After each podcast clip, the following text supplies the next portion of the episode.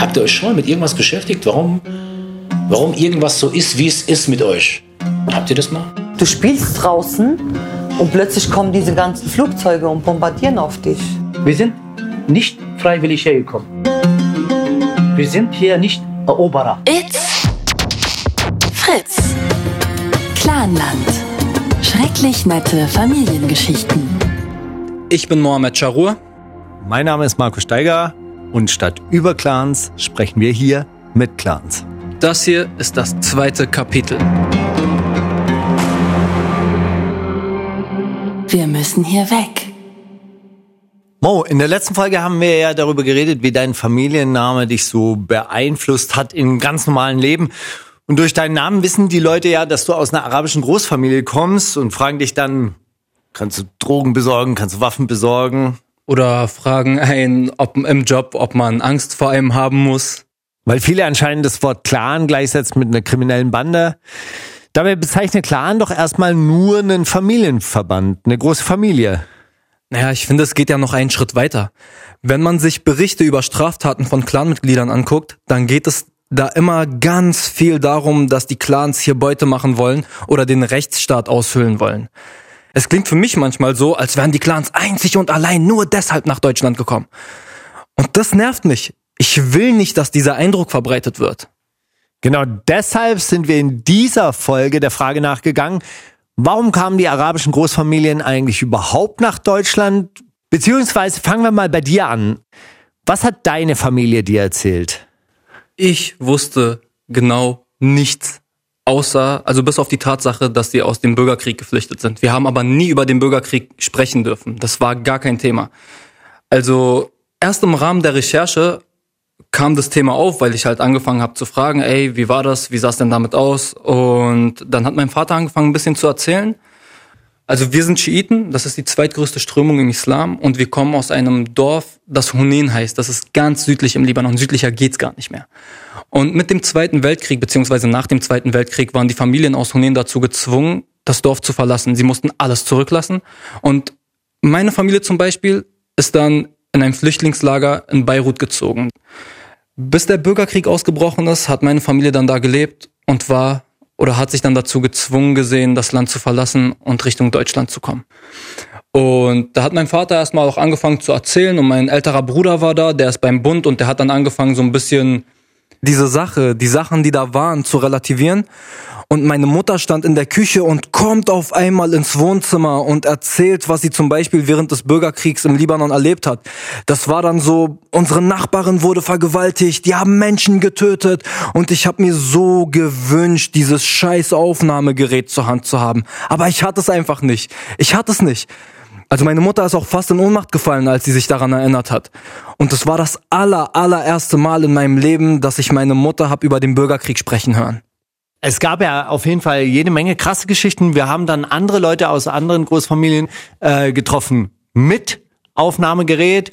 Und was ich daran krass fand, dass es wirklich manchmal so klang, als würden die Menschen diese Geschichten zum aller, allerersten Mal erzählen. Also, oder zum allerersten Mal auch in Deutschland jemandem auf Deutsch erzählen?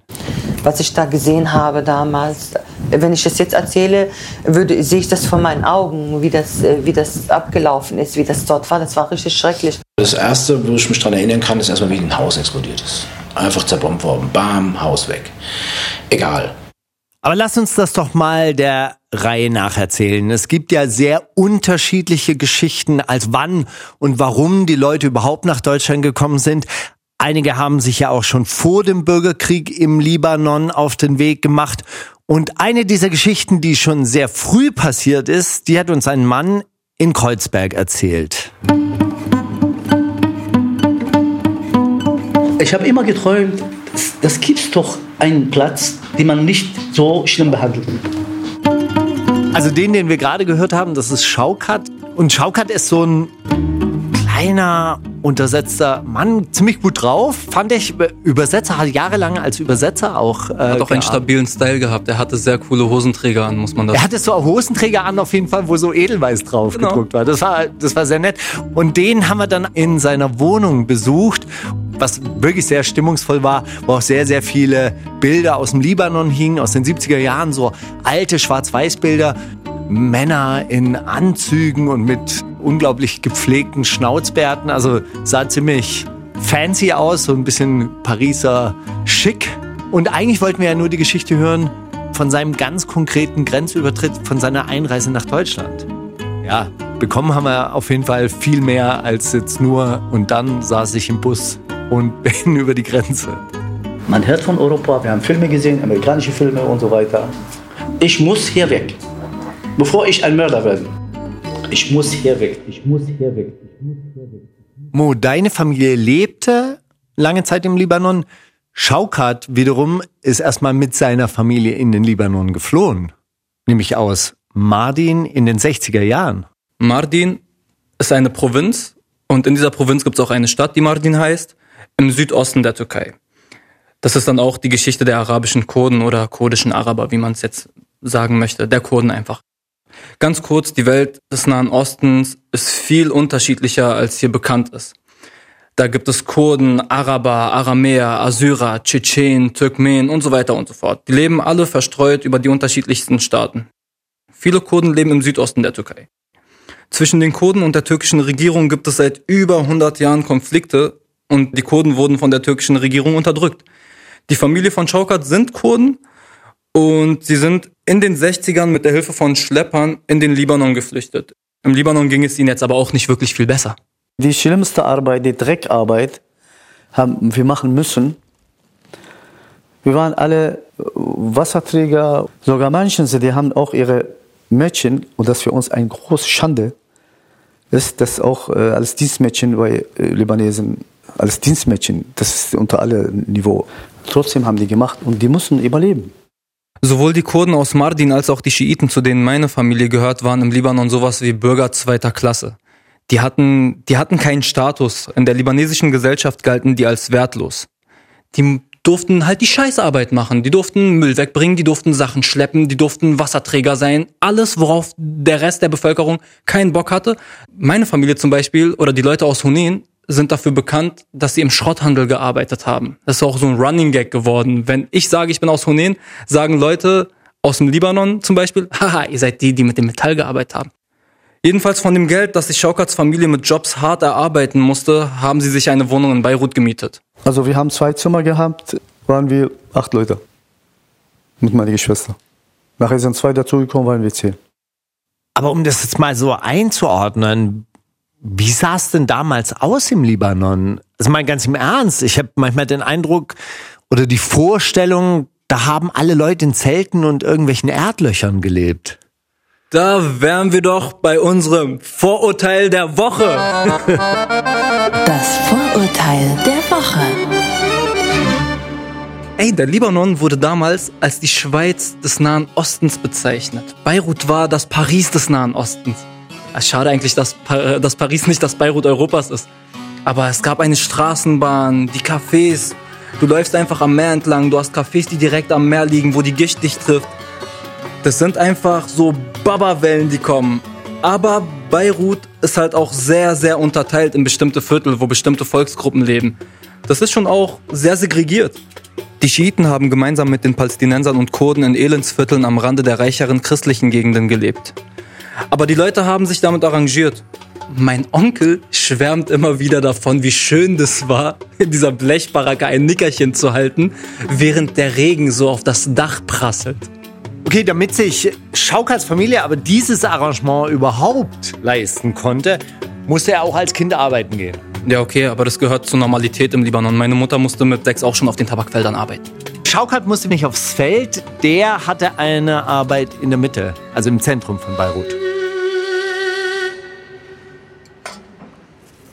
Zu Anfang habe ich aufgepasst auf, ähm, das war ein Platz, so Fußgängerzone. Wir haben ein Spielzeugladengeschäft. Da habe ich aufgepasst, damit man nicht klaut. Wie alt war ich? So zehn Jahre.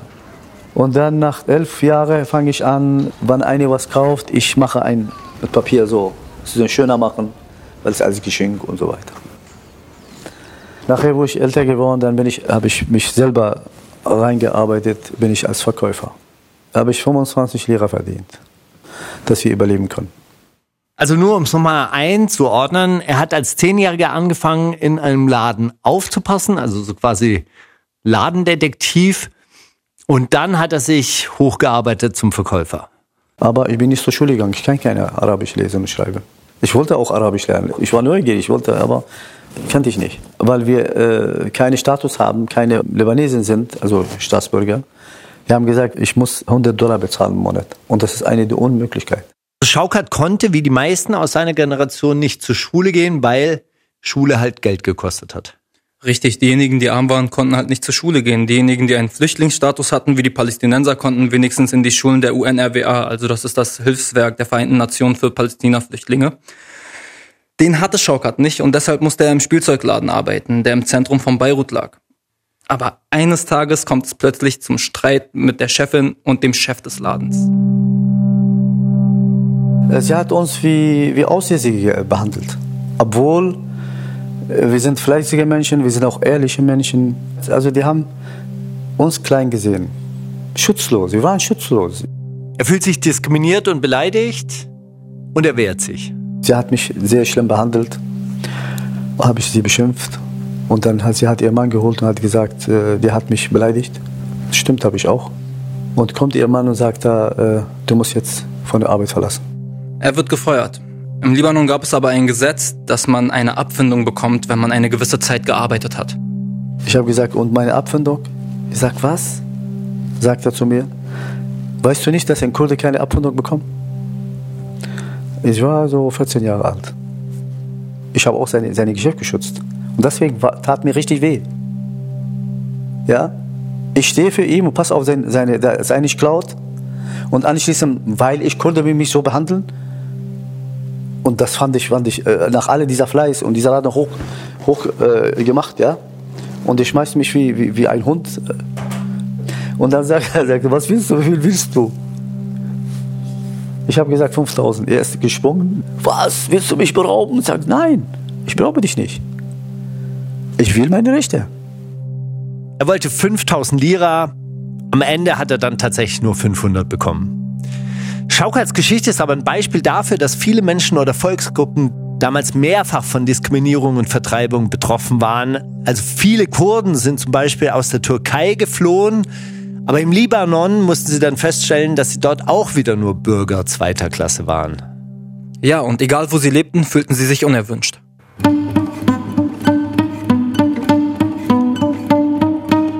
Dann, ich war, ich war emotional geladen, ich muss hier weg. Man hört von Europa, wir haben Filme gesehen, amerikanische Filme und so weiter. Aber wie nach Europa kommen? Das war die Frage. Schaukat wusste damals etwas Entscheidendes. Seine Familie kam ja ursprünglich aus der Türkei. Und damals konnte man mit einem türkischen Pass legal als Tourist in die BRD einreisen. Das Problem war, dafür brauchte er natürlich einen türkischen Pass. Den hatte er damals nicht. Also ging er als Minderjähriger aufs türkische Konsulat in Beirut und hat versucht, dort die Papiere zu bekommen. Ich sage, ich, ich muss einen Pass haben, ich muss einen Pass. Er sagt dann mein Sohn, ich darf nicht. Ich darf dir, du bist minderjährig, ich muss deinen Vater und deine Mutter hier bringen. Hin und her habe ich meinen Vater so hinbekommen. Dann fahren wir zum Konsulat, hat er unterschrieben, habe ich einen Pass bekommen. Und ich habe gesagt, jetzt habe ich Pass. Mein Vater, ich sage, na und? Ich sage, ich glaube nicht, dass ich hier bleibe. Er hatte gedacht, ich mache Witze. Schaukert versucht also auch seine Eltern davon zu überzeugen, das Land zu verlassen. Habe ich meinem Vater gesagt, Papa, wir müssen hier weg. Ich sage, warum? Ich habe gesagt, dass es hier einen Bürgerkrieg geben würde. Weil ich laufe im Zentrum von Beirut, dann sehe ich Leute mit Handgranate, Kalaschnikow in der Hand und läuft da genau im Zentrum. Das kann nicht gut gehen. Ich sage, Papa, wir haben hier, wir haben gar nichts hier. Wir sind sowieso Flüchtlinge, ob da oder da oder da. Hier, das wird ein Chaos geben. Doch er kann seine Eltern nicht überzeugen. Schaukert setzt sich in einen Flieger allein Richtung Berlin-Schönefeld. Im Flugzeug, wo ich Libanon verlassen, das war 73. Ich bin umgedreht, ich habe gesagt, das war ein Scheißland hier. Ich wollte einfach weg. Das, was wir hier jetzt gehört haben, ist also die Geschichte von jemandem, dessen Familie aus der Türkei geflohen ist und im Libanon aber auch nicht gewollt war. Richtig, und ich hatte ja schon am Anfang erzählt, das ging nicht nur vielen Kurden so, sondern eben zum Beispiel auch den Schiiten. Und damit auch den Schiiten aus Hunen, zu denen meine Familie gehört. Da fragt man sich natürlich schon, was war denn das damals für eine Gesellschaft im Libanon? Die Gesellschaft im Libanon war und ist immer noch, auch wenn sich das Libanesen nicht gerne eingestehen wollen, sehr segregiert sehr geteilt. Du, du fragst jetzt, wenn du einen Libanesen äh, fragst, woher du kommst, als Deutscher würdest du da jetzt nicht viel reininterpretieren, aber wenn nicht jemand fragt, ah, du bist Libanese, woher kommst du, weiß ich, dass er fragen will, welcher Konfession ich angehöre. Das heißt, wenn ich jetzt sage, ich komme aus dem Süden, weiß er, ah, okay, das ist zu 90 Prozent ein Schiite. Ah, wenn er sagt Beirut, hm, na gut, du bist scheinbar ein Christ. Ah, Tripolis, na gut, du bist ein Sunnit. Also es ist schon wirklich, wirklich, wirklich gespalten. Und das war auch das Problem. Das war das Ding, warum im Libanon ein Bürgerkrieg ausgebrochen ist. Und Schaukert hat auf jeden Fall auch recht gehabt mit seiner Beobachtung, als er damals gesehen hat, wie Soldaten mit Kalaschnikows, mit Waffen durch die Straßen gelaufen sind. Richtig. Beirut, die schönste Stadt des Nahen Ostens, in Trümmern.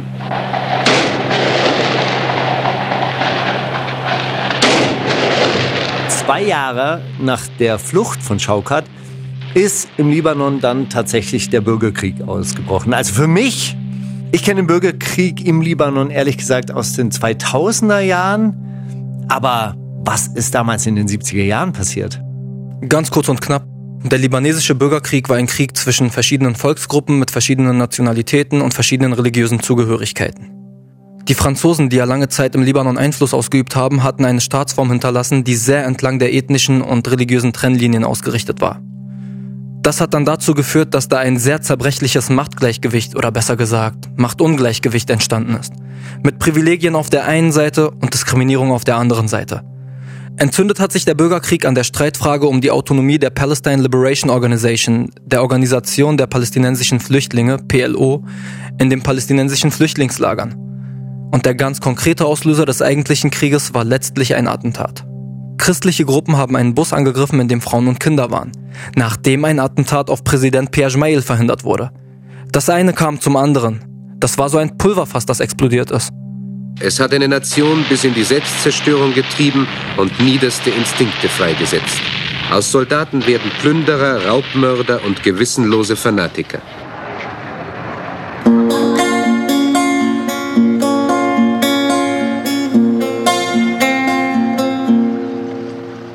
Das ist ja das, was man immer wieder in der Presse liest, dass die, die Mitglieder aus arabischen Großfamilien also vor dem Bürgerkrieg im Libanon geflohen sind. Deine Eltern haben dann davon erzählt oder wir haben davon erzählt, dass deine Eltern diese Geschichte auch erzählt haben. Wir haben auch mit anderen Mitgliedern aus arabischen Großfamilien gesprochen und wie gesagt, ich hatte aber wirklich auch den Eindruck, das macht den Leuten Probleme darüber zu sprechen oder die haben da schon ihre Schwierigkeiten und vor allem sie haben es uns zum allerersten Mal erzählt?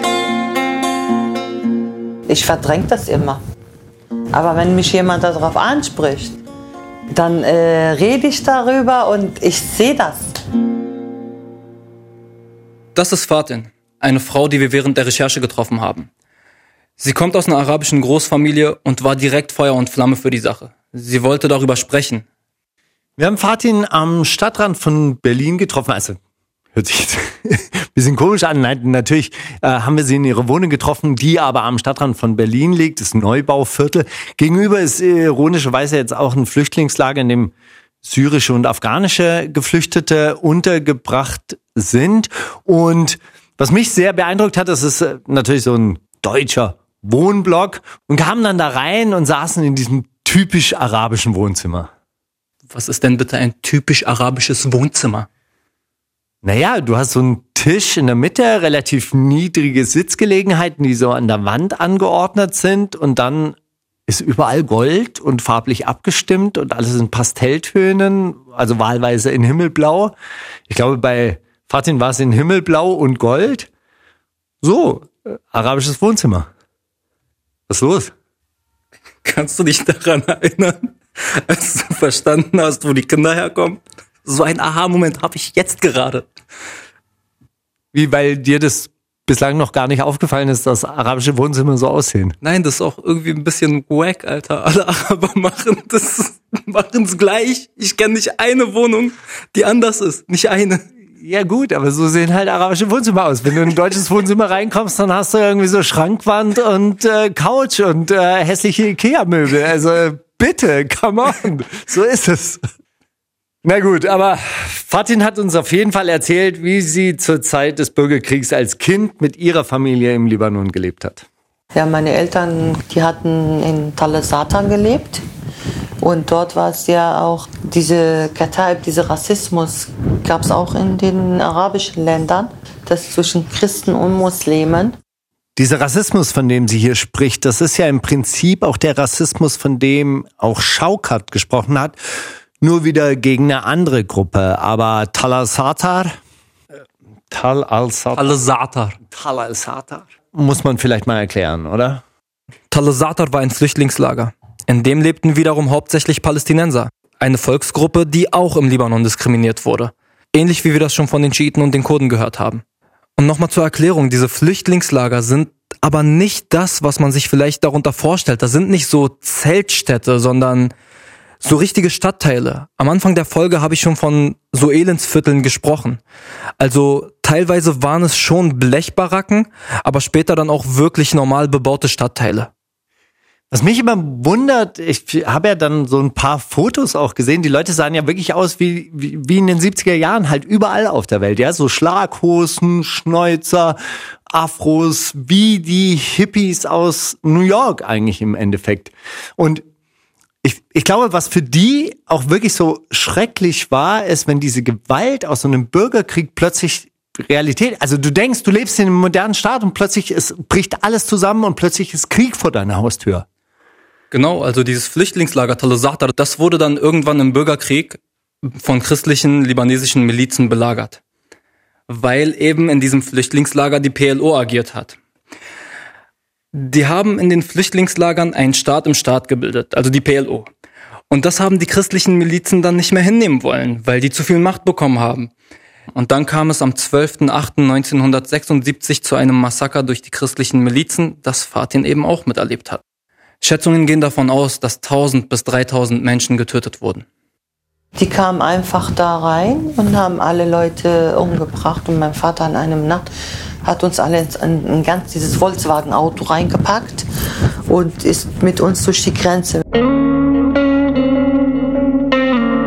Also hier meinst du wahrscheinlich so ein Checkpoint, weil die Kriegsparteien haben die Straßen kontrolliert und es waren Straßensperren Genau. und da musste man halt durchkommen. Genau, das heißt, die haben dann wirklich das Auto angehalten und haben Leute dann sowas wie Tomate sagen lassen. Ein Libanese würde sagen Banadura, ein Palästinenser würde sagen Bandora. Und wenn du das so, so ausgesprochen hast, beispielsweise an einem libanesischen Checkpoint, wie ein Palästinenser das ausspricht, wurdest du halt getötet. Und umgekehrt genauso. Und dann kamen wir, so wurden wir angehalten. Und ich kann mich noch ganz genau daran erinnern, wie die Leute standen und äh, von der anderen Räume, wie sie die Leute umgebracht haben. Und dann haben sie aus allen Männern meinen Vater ausgesucht und dann wollten sie die alle erhängen. Und dann, dann kam meine Oma und hat äh, einen Offizier angefleht, dass er meinen Vater freilassen soll und ihn nicht umbringt und so. Und dann hat er meinen Vater so angeguckt. Mein Vater ist blond, hat blaue Augen. Hat er ihn angeguckt, sagt er, siehst du das nicht? Er sieht aus nicht so wie die. Es ist ein Blonder, das heißt also so, so ein Christ. Lass ihn. Äh, Der, den darfst du nichts anfassen. Dann haben sie uns äh, freigelassen, ins Auto gesetzt und fahren lassen. Fatin sagt, nur weil ihr Vater blonde Haare und blaue Augen hatte, konnte er weiterfahren und die ganze Familie konnte weiterfahren, aber diese Erinnerungen bleiben natürlich nach wie vor in ihrem Kopf. Ich habe es gesehen, wie die die Leute umgebracht haben, wie sie die Leute aufgehängt haben. Da war ich äh, sieben oder so. Aber das habe ich immer noch in meinem Kopf. Das spiegelt sich immer.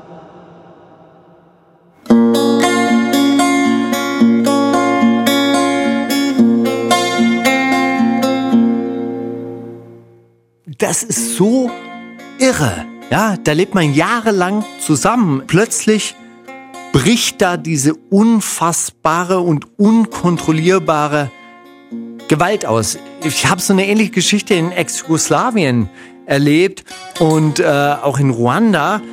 Also da leben die Leute zusammen und plötzlich kommt jemand und sagt ihnen, nein, euer Nachbar, die gehören einer anderen Volksgruppe an, das sind eure Feinde und die müsst ihr jetzt abschlachten.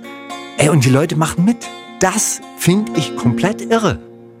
Und dann sind die nach Beirut geflogen, meine Eltern, und von da hat, haben die in so, in so einem Zimmer gelebt. Haben wir da alle, ich, meine Geschwister, mein, meine Mutter und mein Vater. Und das war ein ganz, ganz kleines Zimmer. Die Küche war auch richtig klein und die Toilette war auch klein. Wir haben richtig lange da gelebt. Mehrere Jahre. Fatins Vater ist zum Arbeiten nach Saudi-Arabien gefahren, weil man in Beirut selbst eben keine Arbeit gefunden hat.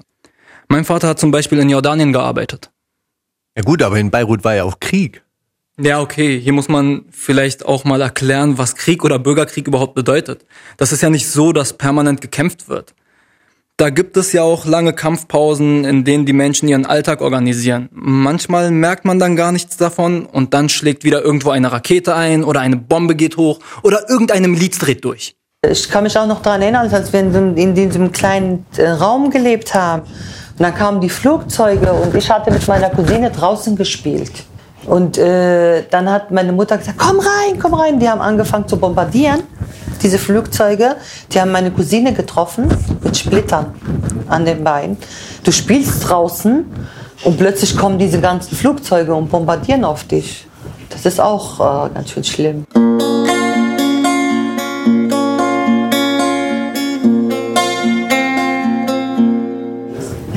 Dann hat mein Vater gesagt, nee, das geht nicht. Wir können da nicht mehr leben, das ging gar nicht mehr. Also beschließen sie 1979 nach Deutschland zu fliehen. Was ich da gesehen habe damals, wenn ich das jetzt erzähle, würde, sehe ich das vor meinen Augen.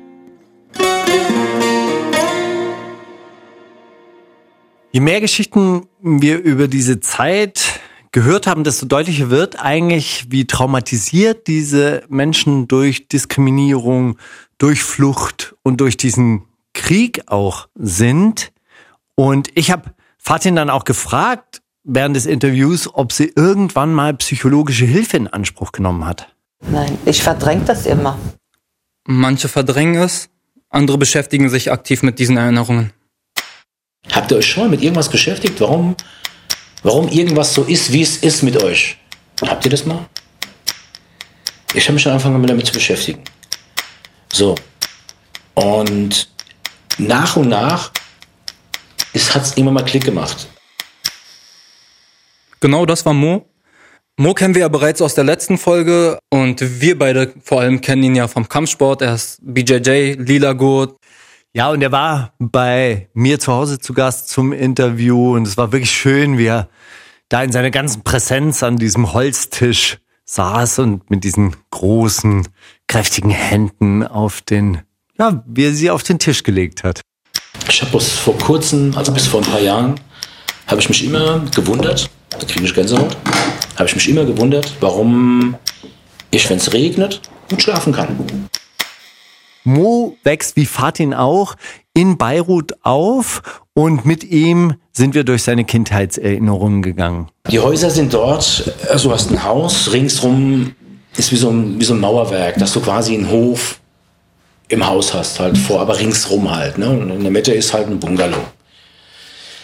Ich stand da vor der Tür und unmittelbar, keine Ahnung, ich kann dir nicht sagen, wie weit es war, aber das Erste, wo ich mich daran erinnern kann, ist erstmal, wie ein Haus explodiert ist. Einfach zerbombt worden. Bam, Haus weg. Egal. Ich hatte mit drei Jahren die erste Kalaschnikow-Flasche in der Hand. Hm? Kann man sich gar nicht vorstellen, ne? Nämlich die von meinem Vater. Sein Vater hat in einer Miliz gekämpft. Man muss sagen, es gab zum einen Menschen, die sich dazu entschlossen haben, sich einer Miliz anzuschließen und zu kämpfen. Dazwischen gab es aber auch Menschen, die einfach ihren normalen Alltag leben wollten. Und die nicht wussten, wer kämpft hier gegen wen. Die einen, die heute miteinander gekämpft haben, haben sich am nächsten Tag bekriegt. Ich kann mich auch an eine Szene erinnern, wo wir immer ans Wasser kriechen mussten. Ne? Weil irgendwelche Guerillas zum Beispiel Scharfschützen an den Dächern waren. Und Leute einfach klar, die wollen was trinken, ist doch das Beste, was mal passieren kann. Man kann sie dann schön als Zielscheibe benutzen und hat die Leute halt weggeschossen. Ich habe als Kind Wasser getrunken, in dem Leichen waren. Dass die Familien das Land verlassen wollten, das kann, glaube ich, jeder nachvollziehen. Was ich mich während der Interviews immer gefragt habe, war das während des Kriegs so einfach, das Land zu verlassen? Natürlich nicht. In erster Linie braucht man Geld. Und dann war es mit sehr viel Ärger und Stress verbunden. Man hat da schon sein Leben riskiert. Eines der Probleme war, dass man sich zwar Flugtickets kaufen konnte, aber man überhaupt nicht wusste, wie und ob man zum Flughafen kommt. Wir waren in einem Taxi. Wir sind Flughafenstraße, also Richtung Flughafen sind wir geflüchtet. Und da kam eine Meldung, also Flugzeugeingriffe. Und ich würde heute noch, wenn er lebt, will ich diese Menschen danken. Ein Taxifahrer. Der hat mich aus dem Auto geschmissen, hat sich auf mich gelegt, hat mir die Ohren zugehalten, hat mir gesagt, atme aus, lass deinen Mund offen. Die haben Bomben geschmissen, wo du, ähm, die, die zerreißen dir die Lungen. War der Mann weg, beziehungsweise hat uns an den Flughafen gebracht. Und ich kann dir nicht sagen, was war. Wir sind immer ein Stückchen weiter, weiter, weiter, weiter geflüchtet halt. Und ähm, die ganze Familie halt. Egal, auf alle Fälle auf dem Fluchtweg. Das ist auch so eine Ironie. Also,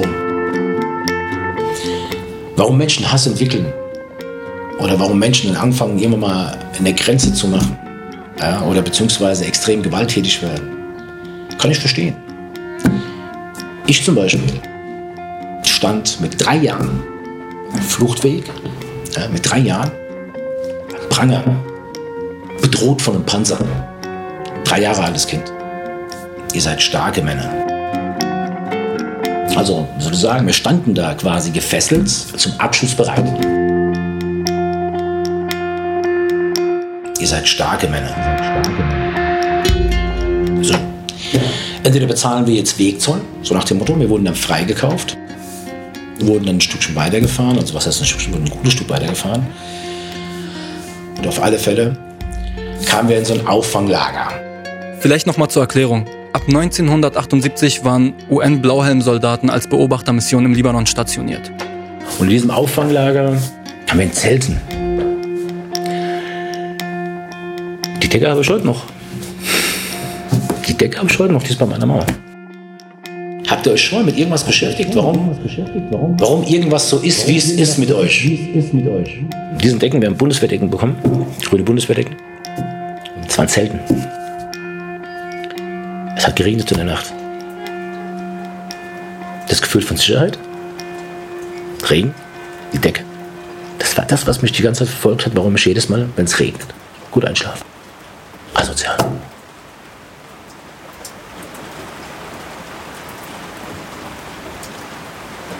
Mo aus Worms und seine Familie sind schließlich Anfang der 80er Jahre genau wie meine Familie nach Deutschland geflohen.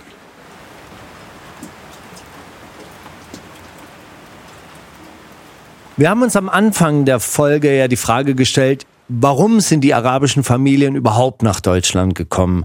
Die ganz klare Antwort, die wir aus diesen Geschichten jetzt ableiten können, ist, sie sind vor Rassismus, vor Vertreibung und vor dem Krieg geflohen.